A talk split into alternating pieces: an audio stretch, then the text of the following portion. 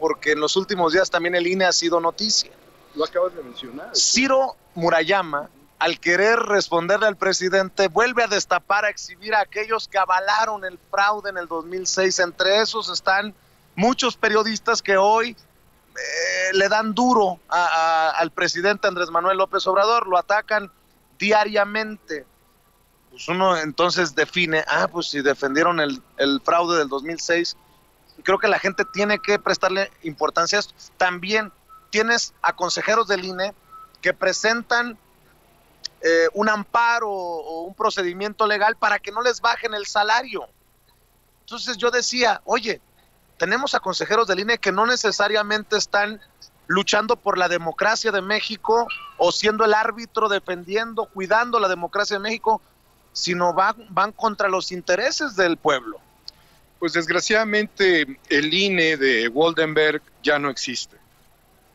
Em, y necesitamos abonar hacia una nueva reforma en esta materia. Creo que es importante. Es un tema de partidos políticos también. O sea, el INE opera de esta manera porque sabe que a los partidos políticos les da dinero.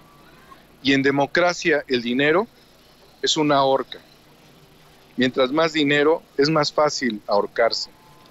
Para poder mantener ese control, es que se dio mucho dinero a la democracia mexicana, decenas de miles de millones de pesos. Se hacía hincapié de que gran parte de esos recursos iban a la credencial del lector con fotografía, pero la realidad, y hay que decirlo muy claro, eh, sin señalar un partido en especial, ninguno de estos partidos está en este momento construyendo ciudadanía. Ni Morena. Ni siquiera Morena porque tú ves a un presidente muy activo y a, una, a un partido morena apagado y que está en una lucha intestina. Entonces el presidente es muy este, objetivo, muy analítico en este sentido. Por eso es que hay una corriente que no es de Morena, que es una corriente obradorista. Y yo creo que en este dilema, también hay que dejarlo claro, el partido era una doncella que salía por primera vez a su fiesta de 15 años y la metieron a un tugurio electoral, la elección pasada. Y en esto hubo una infiltración, una serie de infiltraciones de personajes transeccionales del PRI, del PAN, del PRD, de otros partidos, que lo que vinieron fue a utilizar el partido como caballo de Troya.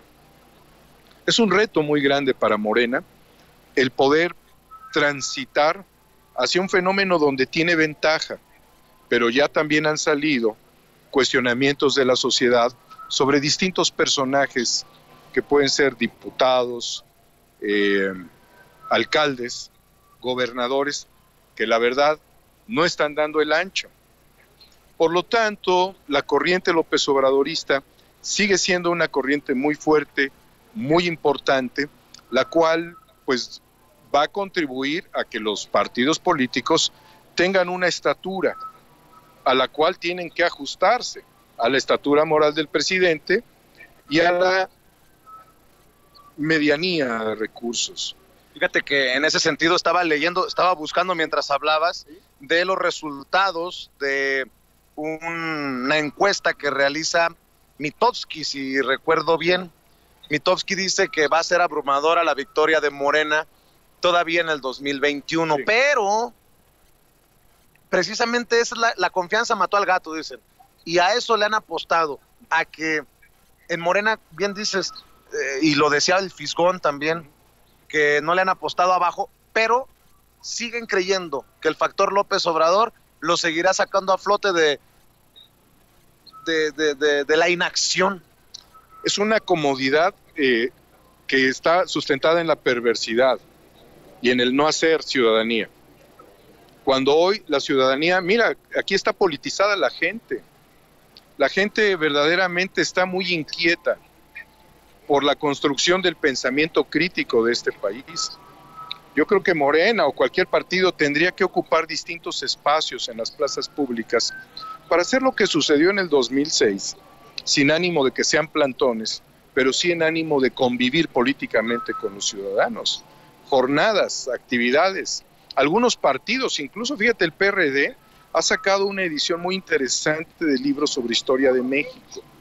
Yo no sé qué en realidad estén haciendo los partidos, pero ahí te va esta situación, que tiene que ver con todo lo que estamos hablando cuando se concatenan los factores.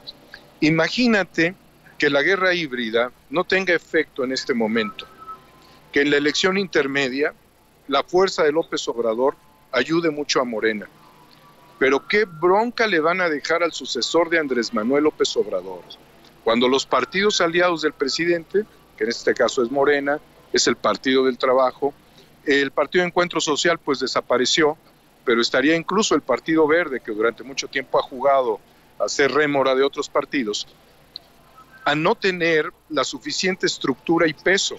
Porque si bien Morena puede salir victoriosa por mayoría, algunos de los aliados pueden perderse en el camino.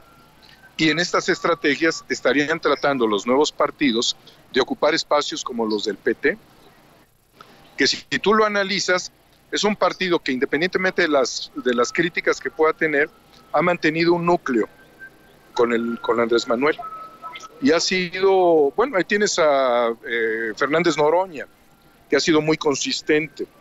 Y el PT le abrió el espacio durante mucho tiempo, por ejemplo, sin contradicciones, sin ataduras, a Porfirio Muñoz Ledo. Eh, y a Quien dice que está muy lejos ya aquel Morena que él eh, había visualizado, que su corazón cada vez está más lejos de Morena, palabras más, palabras menos, y habla de por lo menos, si recuerdo bien, 24 años para que se consolide la transformación de México, la famosa cuarta transformación.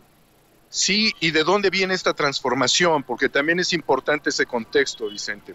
Esta transformación viene del pensamiento de gente muy ilustrada, ¿eh?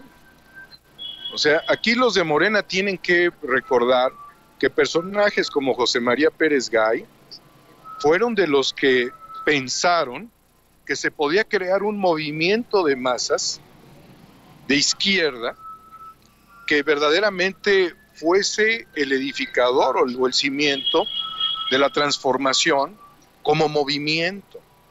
Cuando en esta plaza pública se cuestionó si Morena se hacía, se mantenía como movimiento o se mantenía como partido, yo dije que se mantenga como movimiento, porque así vamos a evitar que caigan las trampas de los partidos políticos, en tanto que los partidos políticos tendrían que reinventarse. Eh, se optó porque fuera partido político. Está bien.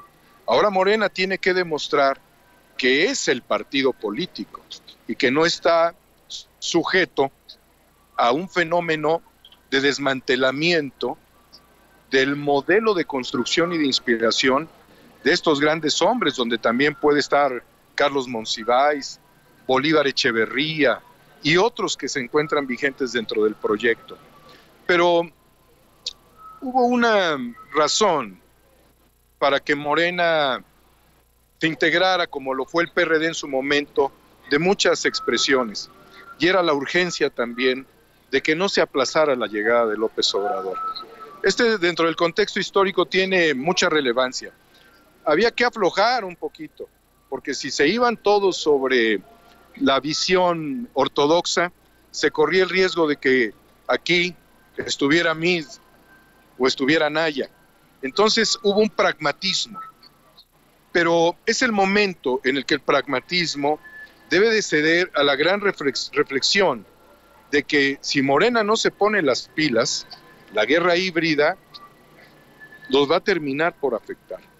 Porque institucionalmente, lo dice Ricardo Belmont cuando hablaba del presidente, que la corrupción no, te no, no, no manche la figura del presidente más de 24 horas y que siempre tenga una respuesta el presidente cuando hay una imputación y que vaya a donde lo atacan.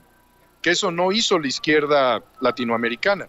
La izquierda latinoamericana se mantuvo en un púlpito y dejó que los atacaran. Y ve lo que pasó.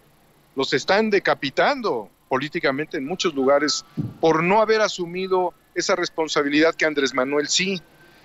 Pero entonces, ¿qué tienen que hacer las dirigencias de los partidos?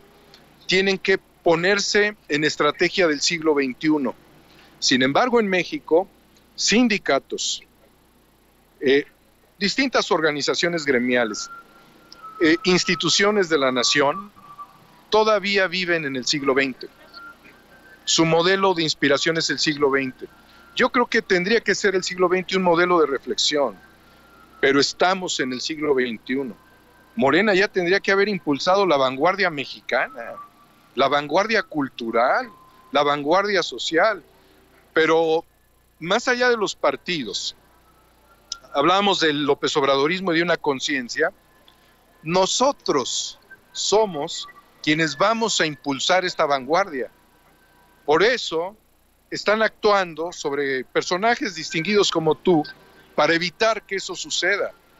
Ellos traen un análisis, traen una prospectación de cómo pudiesen darse los factores de aquí a los próximos cinco años. Y saben que va a ser difícil. Por eso no hay que esperar línea política. Y los que son verdaderamente militantes deben de tomar el partido por la fuerza, porque para eso son las instituciones, para hacerlas construcción nacional. Perdón por lo, suena acción nacional, no. Construcción de proyectos nacionales, republicanos, en tanto que los personajes activos que están en la conciencia, en la lucha, en la reflexión, que invitan a los de un lado y a los del otro, son los que tienen que entrar literalmente en este juego estratégico de la democracia, de la ciudadanización de la vida pública y de luchar para que haya equilibrio entre los poderes ejecutivo, legislativo y judicial. Y siempre, en todo momento, exigir que todos los expresidentes se vayan a la cárcel. A huevo, a huevo. Mi querido Daniel Marmolejo, como siempre es un deleite escucharte, platicar contigo. Aquí estamos. Hermano, un placer estar contigo. Quiero saludar a nuestros amigos allá en Chicago también, a todos ellos, porque si algo se ha demostrado en este momento es que tienes una fuerza muy grande, Vicente. Y yo creo que esa es una gran inspiración para ti. No, que... tengo muy buenos amigos. Esa es mi, mi, gran eh, virtud, si quieren. Tengo muy buenos amigos como tú. Lo más importante, yo creo, que puedes dejar como un mensaje histórico, como periodista que eres, es lograr el sueño mexicano, cabrón. ¿Eh? Enhorabuena. Gracias, mi querido Daniel Marmolejo. Estamos al pendiente y seguimos hablando sin pelos en la lengua, sin censura. El sueño mexicano. Fíjate, ya nos metimos en temas filosóficos, mi querido Toño. Eh, qué interesante escuchar a Daniel Marmolejo y sus reflexiones. Sí, no, definitivamente. Y creo que ese sueño mexicano sí lo estás viviendo tú, Vicente, y lo pueden vivir muchas otras personas. Eh, muchas personas vienen aquí a los Estados Unidos a vivir el sueño americano, esperando regresar un día a la tierra que los vio nacer, poner una casita y etcétera. Bueno, Vicente eh, regresa a México a llevar la verdad con justicia. Eh, muchas gracias a Daniel Marmolejo, siempre con sus comentarios tan atinados, tan fuertes, tan interesantes. La gente lo ve, la gente lo respeta. Qué bueno que esté con nosotros y esperemos tenerlo una vez más muy, muy pronto.